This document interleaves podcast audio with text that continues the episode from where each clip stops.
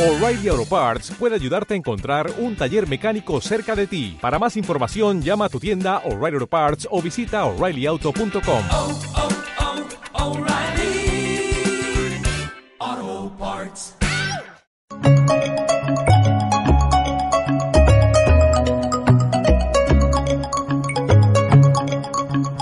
Habitando el vacío.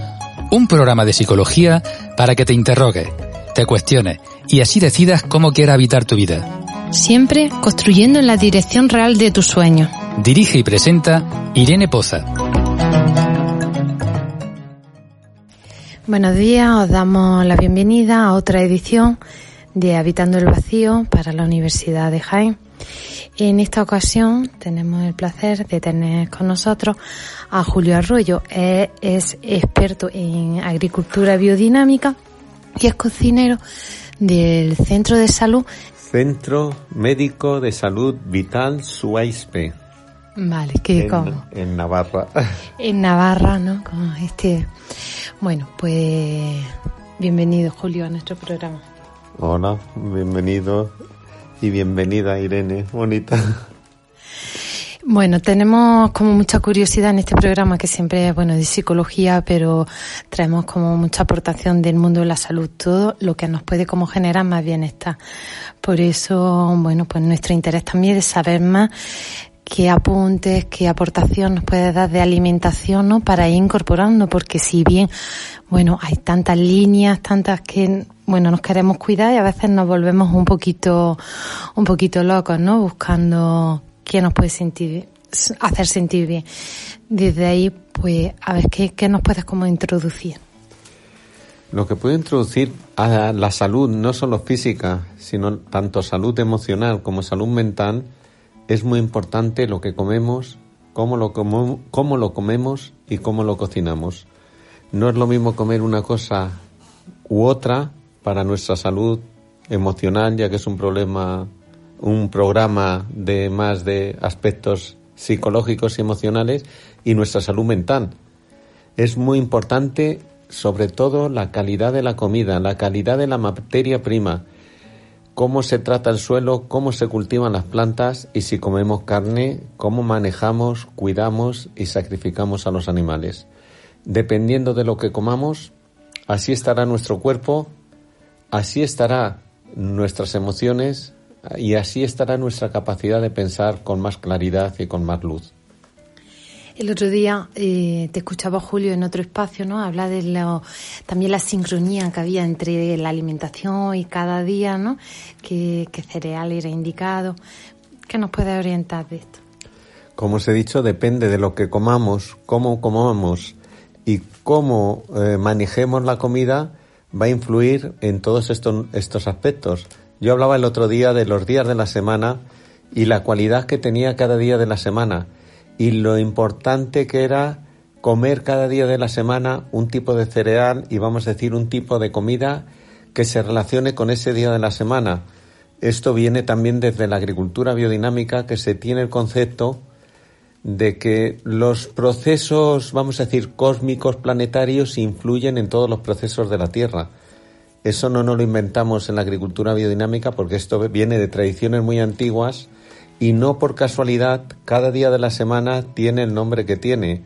El lunes que tiene que ver con la luna, el martes que tiene que ver con Marte, el miércoles que tiene que ver con Mercurio, el jueves que tiene que ver con Júpiter, el viernes que tiene que ver con Venus, el sábado que tiene que ver con Saturno. Y el domingo con el Sol.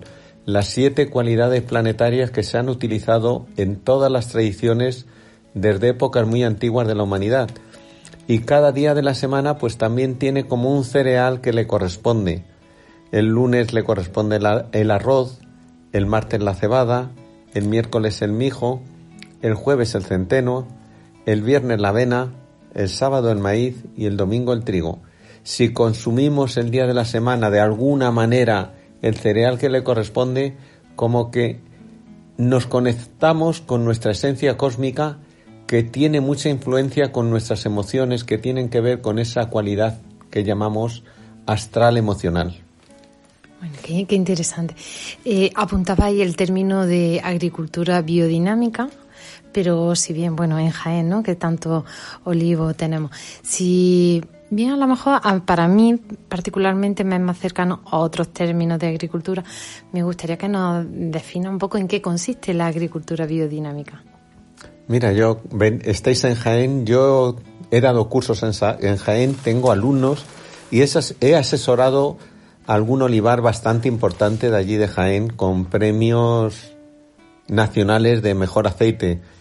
Eh, la agricultura biodinámica vamos a decir que es una agricultura ecológica plus, es algo más que agricultura ecológica. Eh, la primera agricultura que optó por no echar agroquímicos de síntesis, por no echar químicos que nos pueden perjudicar a nuestra salud, a los campos y a las plantas, fue la agricultura biodinámica, antes que la agricultura ecológica. Pero ahora mismo, si quieres tener el sello biodinámico que se llama Demeter, eh, y ponerlo en tus productos, primero tienes que ser ecológico y luego te pasas a biodinámico porque la biodinámica restringe productos que en agricultura ecológica se permiten, en agricultura biodinámica no se permiten. Y se trabaja con esa cualidad de hacer un producto, vamos a decir, de, de gama alta, de calidad alta y de carácter organoléctico alto también es una agricultura que tiene en cuenta no solo no echar químicos, sino tiene en cuenta que la tierra es un ser vivo, las plantas son seres vivos y los seres humanos se tienen que alimentar con productos vivos. Julio, entonces hay también una diferencia a la hora que no compramos, adquirimos productos de alimentación entre un producto ecológico y un producto biodinámico, entiendo hay bastante diferencia. El producto ecológico es aquel producto que no tiene agroquímicos de síntesis y no tiene residuos. El producto biodinámico es aquel producto que no tiene agroquímicos de síntesis, no tiene residuos, pero a la vez intenta alimentar al ser humano completo, no solo al cuerpo físico material, sino intenta alimentar también la vida del ser humano, las emociones del ser humano, para que las emociones las manejemos un poquito mejor y el pensar del ser humano para tener más capacidad de pensar y de decidir correctamente en la vida. Bueno, desde luego te escucho, está avanzadísimo en el tema, lo que tiene que ver ¿no? con España, porque fíjate, si bien aquí los psicólogos mandamos a una persona al psiquiatra y simplemente le regula con una, bueno, pues con una medicación, sin embargo ya hay otros países donde el psiquiatra cambia la alimentación en caso, bueno, de depresión, de cualquier tipo de trastorno. Eso aquí actualmente no se está dando. ¿No? Pero se sabe que dependiendo de lo que comamos y, y precisamente personas con problemas o psiquiátricos o emocionales puede ayudar, ¿cómo diría? No a que no trabaje el psicólogo, sino que el trabajo del psicólogo sea mucho más efectivo y acortar los tiempos de recuperación. Qué interesante. ¿Hay alguna, no, digamos, como unas pautas que digan, estas pueden beneficiar en la alimentación a lo que son los trastornos como del ánimo? Un alimento estrella, que, serían como esos básicos que no deberíamos de dejar de incluir. Y es que a veces nos volvemos tan rutinarios y, comemos siempre lo mismo, de la misma, de la misma forma y bueno, todo este movimiento que hay ahora de lo procesado ¿no? y que estamos intentando volver como a, lo natural, ¿no? A, a, tener que cocinar como hacía nuestra abuela. Yo no soy médico ni psicólogo, sé manejar los alimentos y sé manejar la agricultura. Conozco un poco de bioquímica de alimentos y conozco un poquitín de bioquímica del organismo. Muchos procesos emocionales pueden estar causados por problemas endocrinos o por problemas metabólicos de, de nuestra bioquímica orgánica, que es muy compleja, pero es súper interesante. Sé que hay cosas como tomar probióticos, que pueden ayudar y ayudar a acelerar procesos de curación porque sabemos que a través de la alimentación y sobre todo en el estómago se segregan unas hormonas que son muy importantes para el estado de ánimo, vamos a decir depresiones, ansiedades, que es la serotonina. Y la serotonina, el 90% se segrega en el estómago y dependiendo de lo que comamos, se puede segregar más serotonina o menos. No son fórmulas porque no las conozco, pero sé por mi caso en concreto, que estoy tomando triptófano porque pasó una época baja y el triptófano es el causante, es un aminoácido de los esenciales, que es el causante, no el causante, pero es sí que, que ayuda en el proceso de la segregación de la serotonina. Y sé que el triptófano no está presente en casi ninguna legumbre, pero está presente en los cereales. Eh, y sé que cuando tenemos problemas, ansiedad o depresión, a veces nos da por comer, precisamente para segregar serotonina. Y estoy seguro que controlando los alimentos que tomamos podemos ayudar a que ese proceso hormonal funcione mejor. Igual que hablaba el otro día en una charla del bisfenol de, de los bisfenoles y, y de los irruptores endocrinos que están causando bastante problemas también emocionales y los estamos ingiriendo por vía exógena sin darnos cuenta en un montón de productos. Quizá cambiando pequeños hábitos de alimentación, pequeños hábitos de consumo, dejando de comer productos que nos puedan introducir nosotros o hormonas que no necesitamos o medicinas que no necesitamos, posiblemente nuestra parte emocional varíe. También puede ser importante estudiar el consumo de la carne. Lo mismo bajar un poquitín el consumo de carne puede ayudar a atenuar ciertos problemas vamos a decir, a nivel emocional, pero no soy profesional al 100% de ello. Puedo hablar de ciertos conocimientos que tengo de bueno, bioquímica. Pero yo te pongo el pie y, por ejemplo, esto es la serotonina, es el componente del antidepresivo que nos puede mandar el médico de familia. Así que fíjate bien encaminado que vas. Pero yo sé que si manejamos esa bioquímica y conocemos los productos, pues dos productos que utilizamos aquí en la alimentación que tienen todos los aminoácidos esenciales. Si tiene serotonina, la quinoa y el trigo sarraceno no hay ningún producto, ni cereal, ni de legumbre, que tenga todos los aminoácidos esenciales. Y entre esos aminoácidos esenciales está el triptófano. Y posiblemente alguno de los otros aminoácidos o algún tipo de, de antioxidante nos ayude a que todos nuestros procesos hormonales que tienen que ver con nuestros procesos emocionales estén más equilibrados y más regulados. Si conocemos principios de nutrición y sabiendo estas pautas, podemos regular una alimentación para que esos procesos de serotoninas, de, de, las hormonas que nos ayudan a, nuestro estado anímico, las segreguemos en la cantidad idónea y correcta y en el momento que necesitemos para equilibrar nuestros estados anímicos. Estupendo. Hablando de principios de nutrición, te quisiera preguntar, pero por los principios de cocina, ¿cuáles son como esas máximas que no podemos olvidar? Mira, principios que se me ocurren, que hacemos aquí, pero que sirven para toda la cocina, es intentar destruir la menor cantidad de nutrientes, de antioxidantes y de productos y que nos van a venir muy bien, como son vitaminas, de los alimentos, con las técnicas de cocina y con los materiales que cocinamos. Hay temas que yo siempre hablo, microondas, inducciones, que hay que tener cuidado. Eh, los teflones, que son bisfenoles también de los aparatos de cocina, también tener cuidado. Eh, calentar demasiado o meter demasiada presión en la comida, como las ollas express, también tener cuidado. Julio, ¿y los microondas? porque ¿Qué extendido está? Exactamente, ¿por qué tenemos que tener cuidado? Porque los microondas son ondas cortas que no calientan el producto por calor. Eh, hacen que se muevan los átomos y yo, por el conocimiento que tengo y por una serie de análisis que hago, yo he comprobado que quita la vida del producto. No que quite, vamos a decir, los nutrientes, pero sí quita la capacidad de darnos vida, de que nuestro sistema inmunológico esté fuerte para podernos proteger, como ahora el problema que tenemos con el COVID famoso, que las personas más debilitadas y con el sistema inmunológico más bajo son más propensas no a coger el virus, sino que el virus le, le haga más daño. Si tenemos un buen sistema inmune que tiene que ver con la vida del producto, que el producto nos aporte la vida, porque las plantas están vivas, los animales están vivos, y tenemos que coger esa vida e introducirla en nosotros para que nuestro cuerpo vital esté fuerte y nos podamos defender de las agresiones exteriores. Yo creo que es importante y el microondas, por la forma que tiene de producir el calor, mata la vida eso, es mi, es mi conocimiento y mi experiencia. Como una metáfora que me llega, sería como que cada alimento tiene una energía y de la forma que, lo cocinemos se desprende esa energía, está desenergetizado o podemos incluirlo en nuestra propia energía. Perfectamente. El sistema inmunológico, nuestro cuerpo vital es energía, es energía de vida. es como en Oriente llaman al prana. Estamos hablando de eso. Exacto.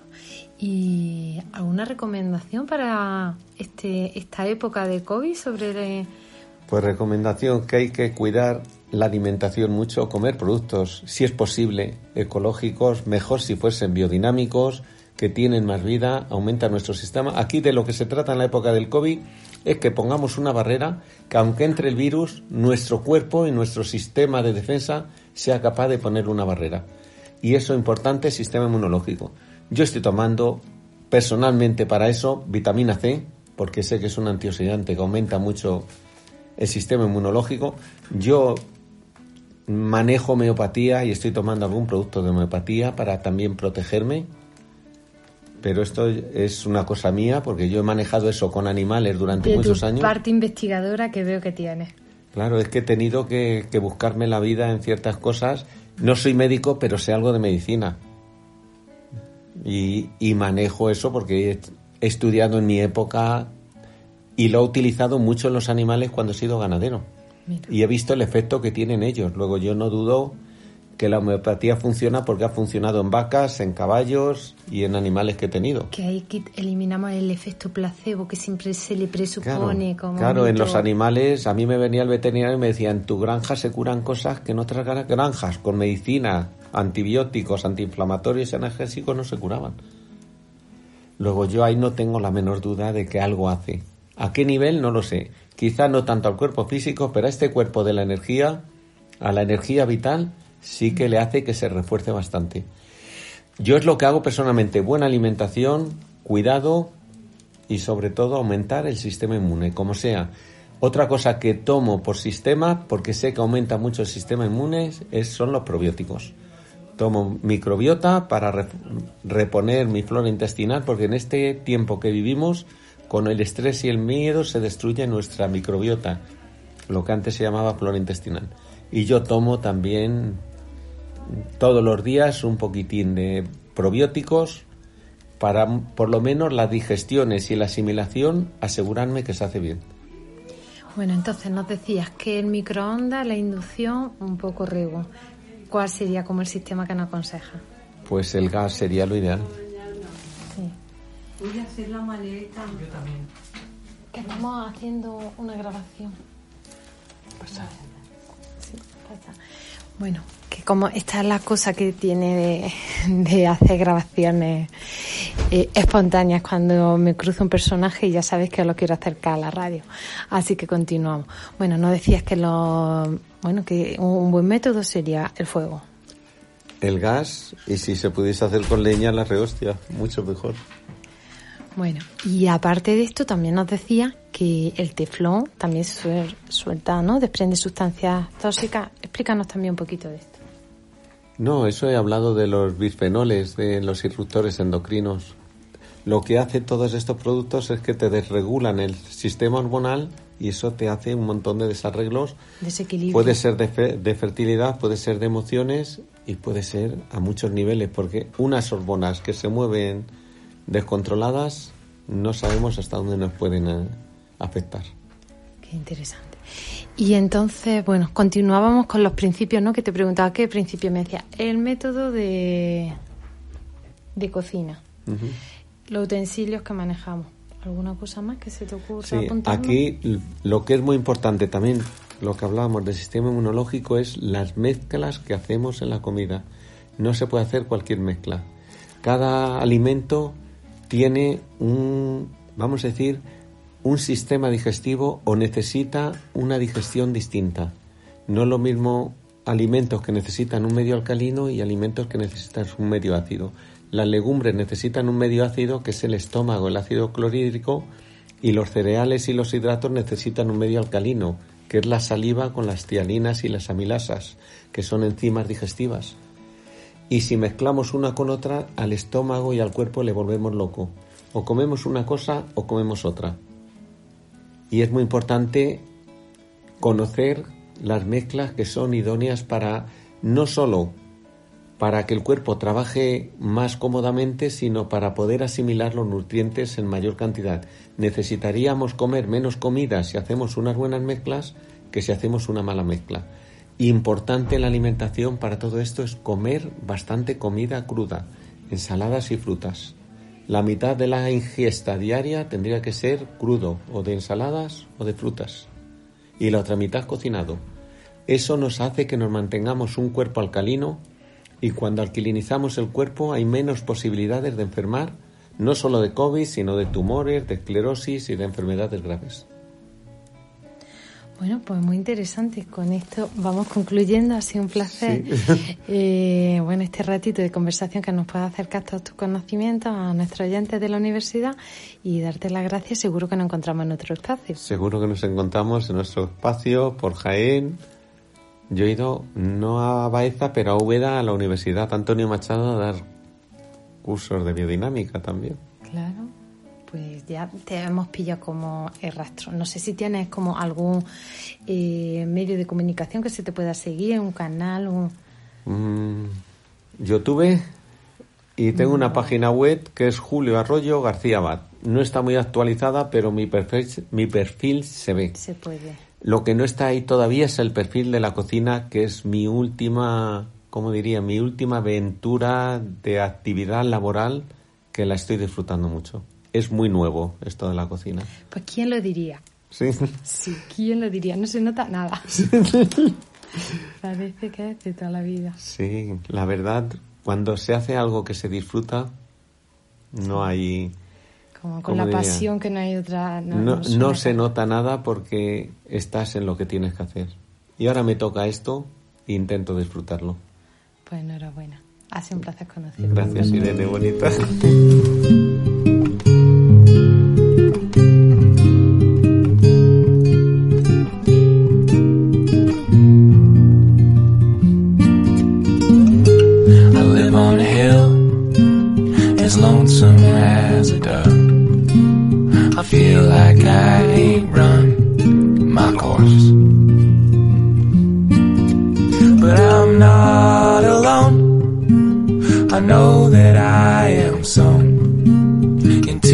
fabric of time as it weaves around.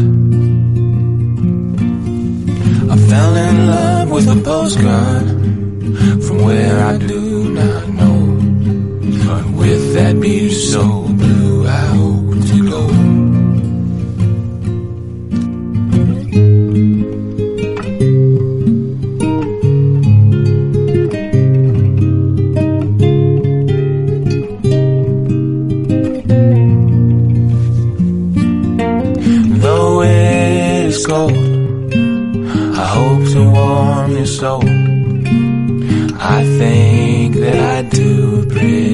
job. And I know you won't, but you could use some more. I think that I could help with that. I fell in love with a postcard from where I do not know. But with that beach so blue, I hope to go.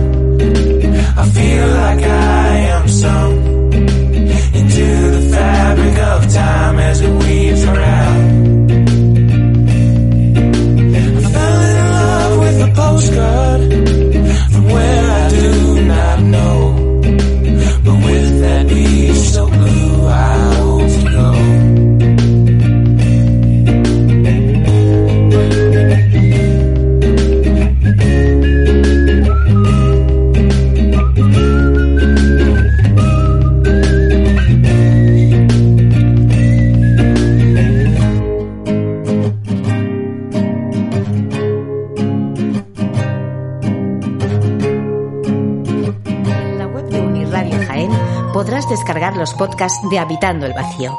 Si te interesa el ser humano, estamos publicando la revista digital Eleven Magazine. En ella vas a encontrar diversas secciones de psicología. La puedes descargar junto a los podcasts de este programa en www.escuelapsicologiagestalt.com.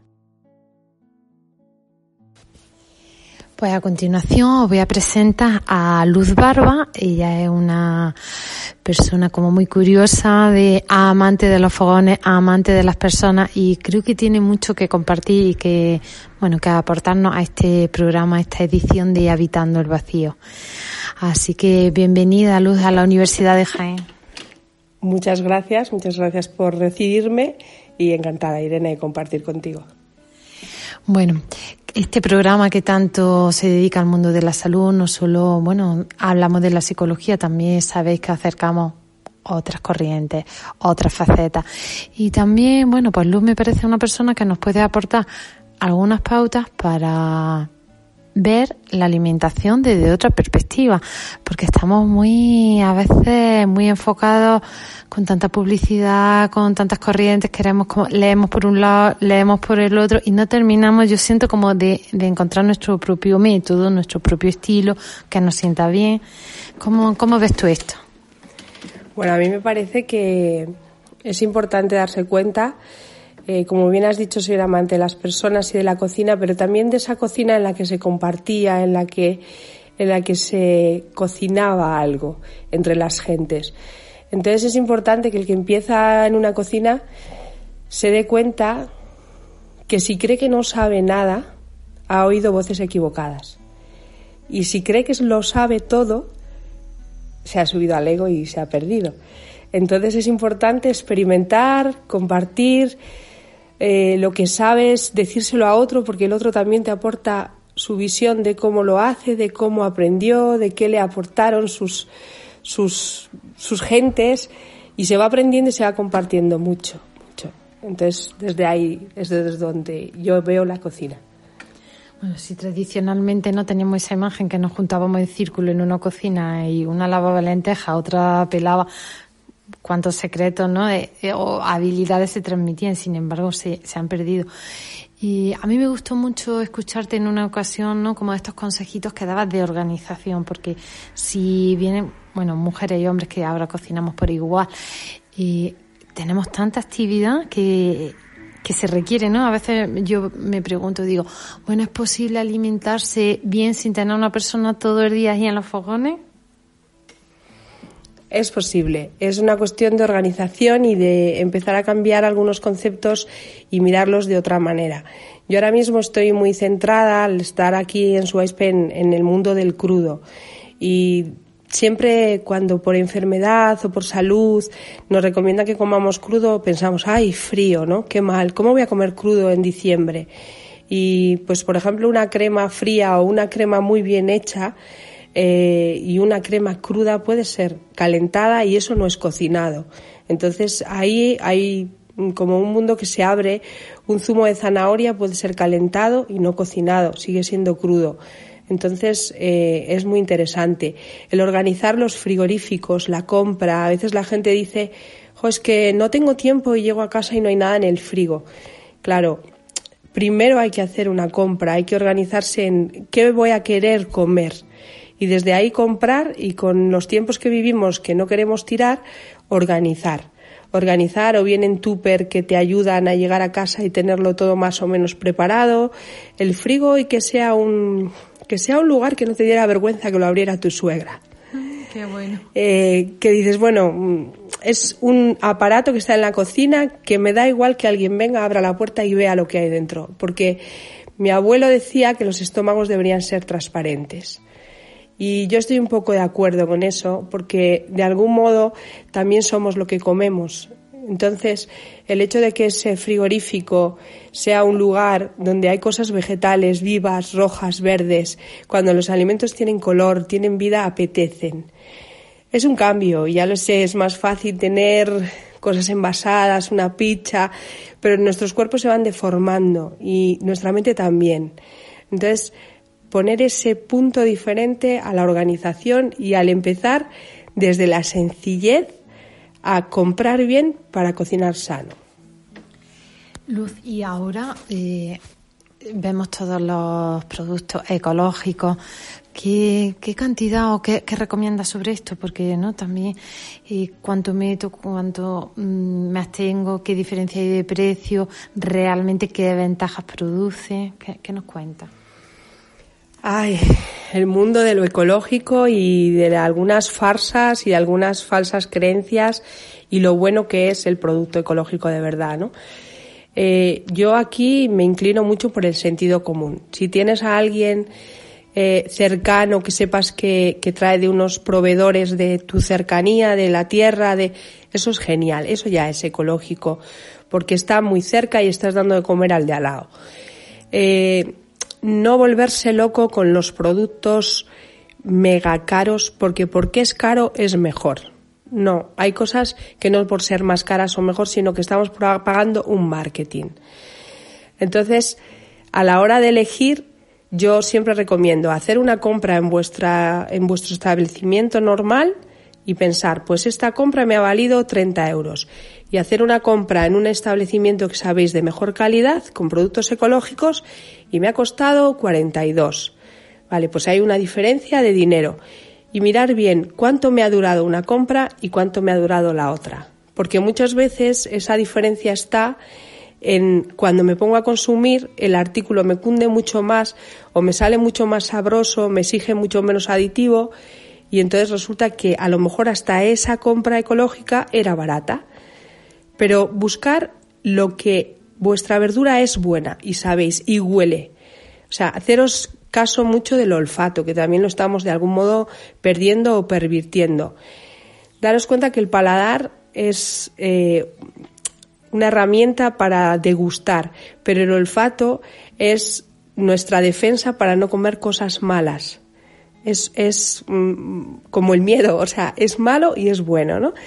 Entonces, olfatear, que los productos cuando los cortéis huelan a lo que vosotros recordabais.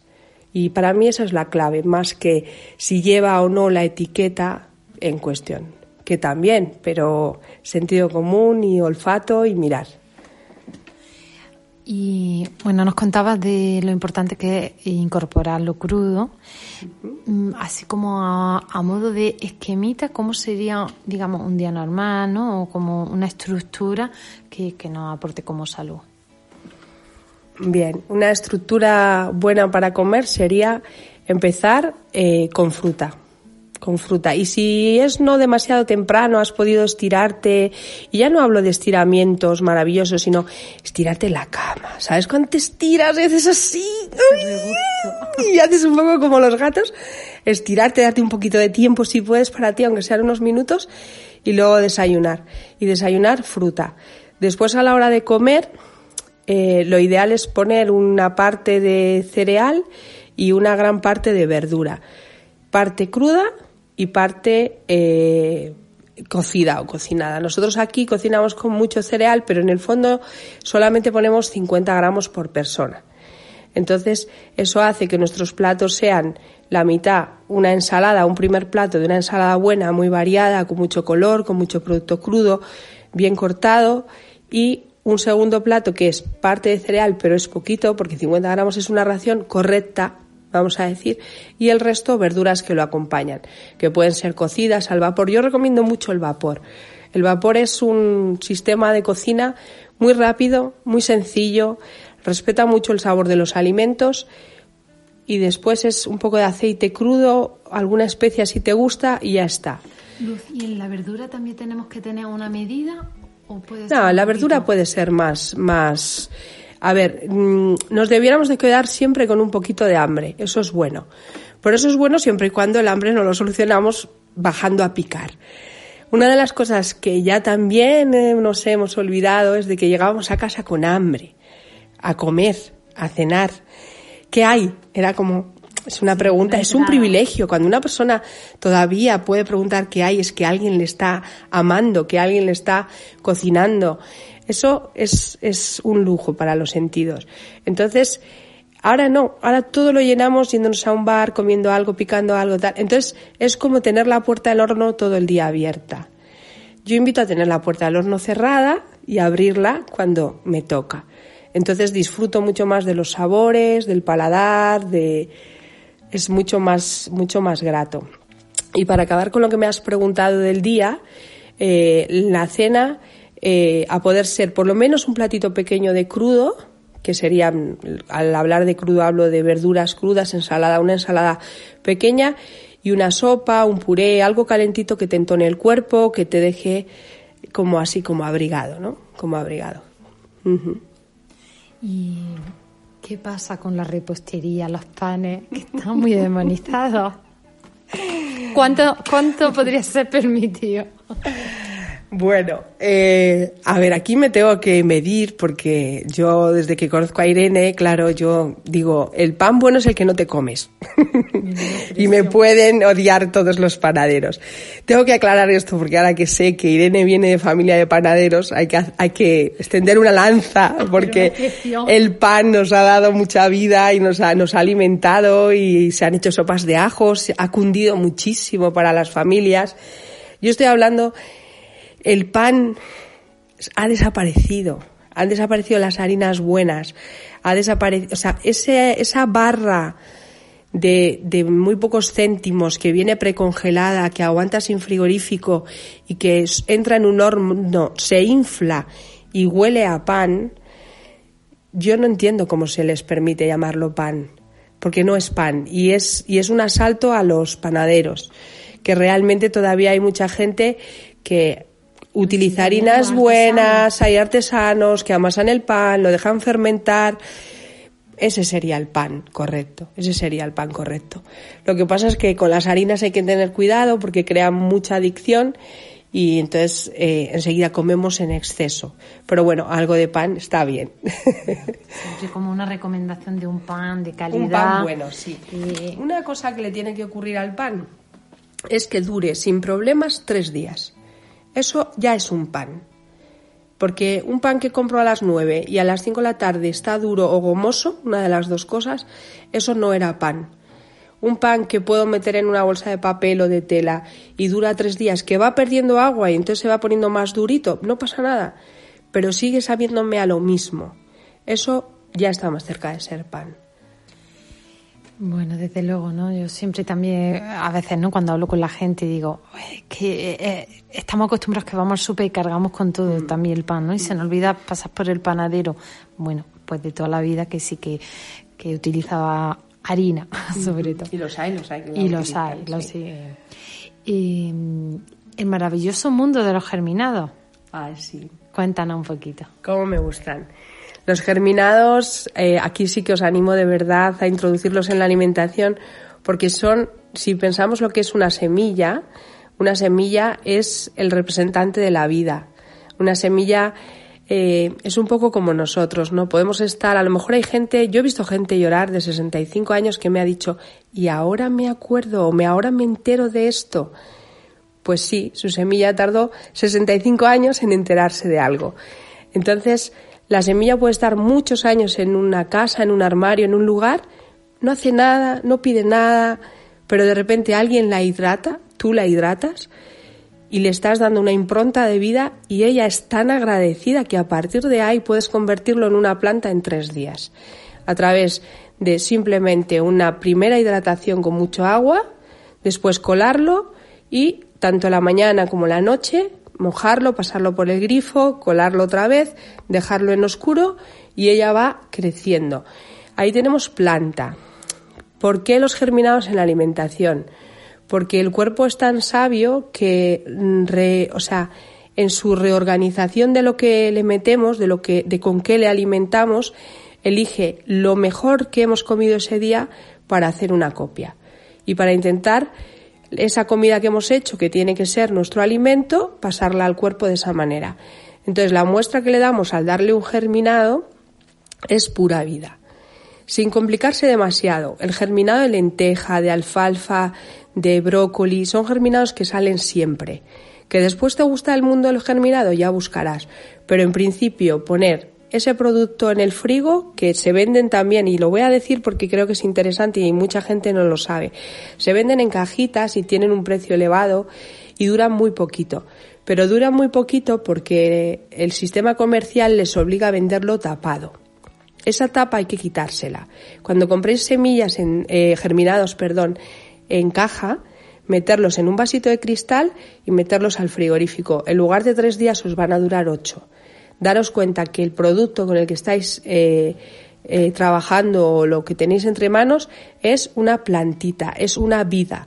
A ninguna vida se le puede poner una tapa, ni a la de ese germinado ni a la tuya.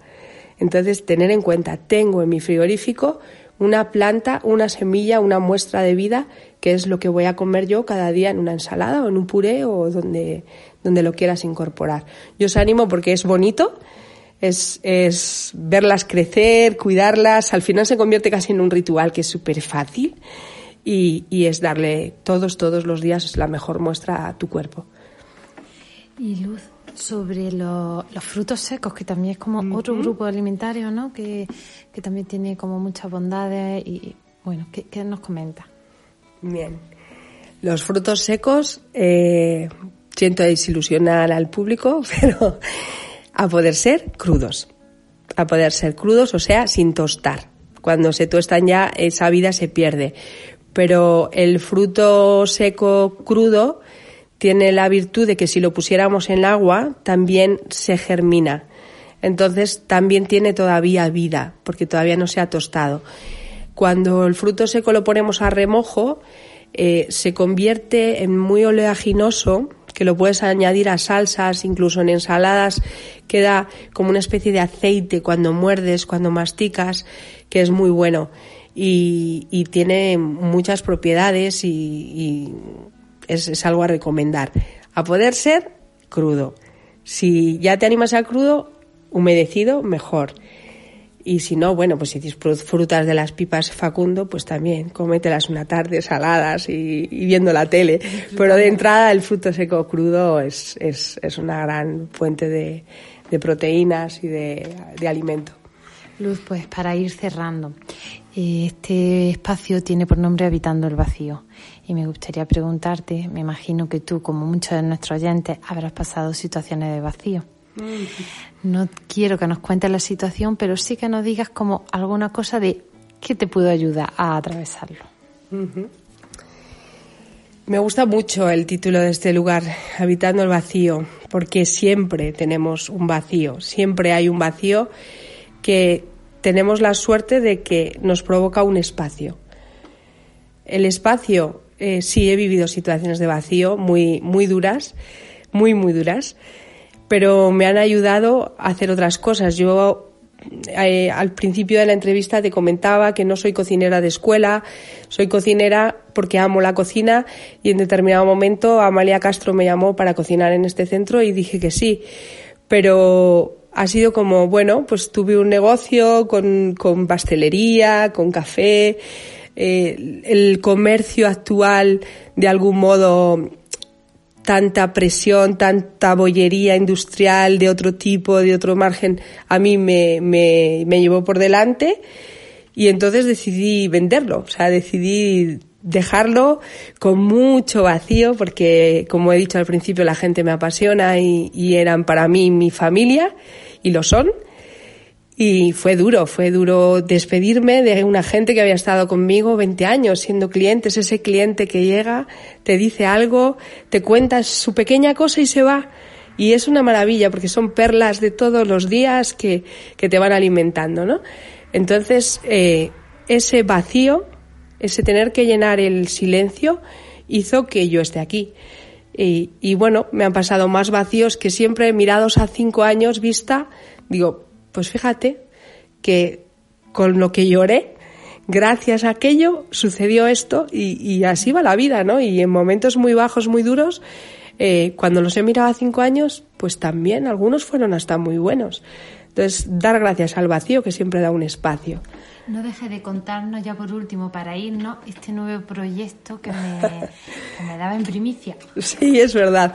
De hecho, como, como este centro tiene temporada, es un, es un sitio de trabajo que solamente cubre siete meses del año, hay otros cinco.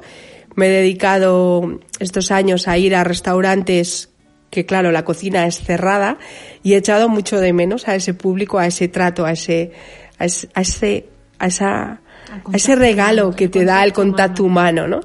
Y entonces el proyecto en el que estoy trabajando para este invierno es eh, mm, cocinar a domicilio para enseñar o pequeños trucos de cómo organizar un frigorífico o esa persona que necesita que durante tres días le enseñen lo más básico de la cocina, lo más sencillo, pero que pueda cocinarse, o esa persona que se acaba de independizar y no sabe ni por dónde le da el aire de la cocina.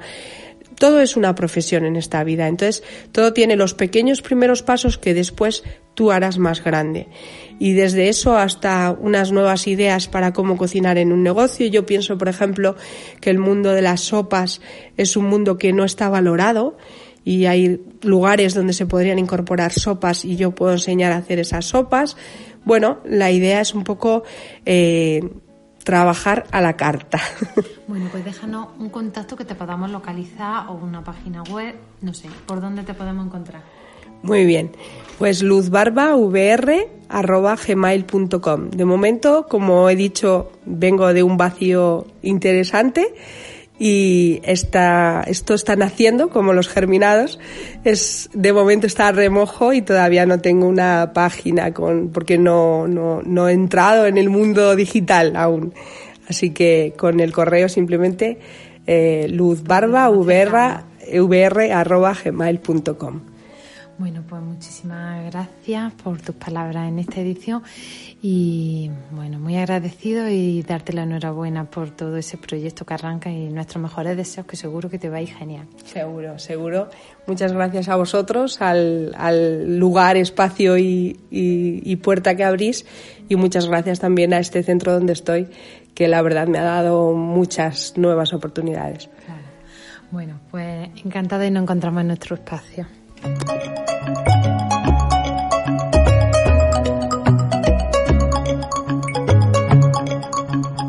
Habitando el vacío. Un programa de psicología para que te interrogues, te cuestiones y así decidas cómo quieras habitar tu vida. Siempre construyendo en la dirección real de tus sueños. Dirige y presenta Irene Poza.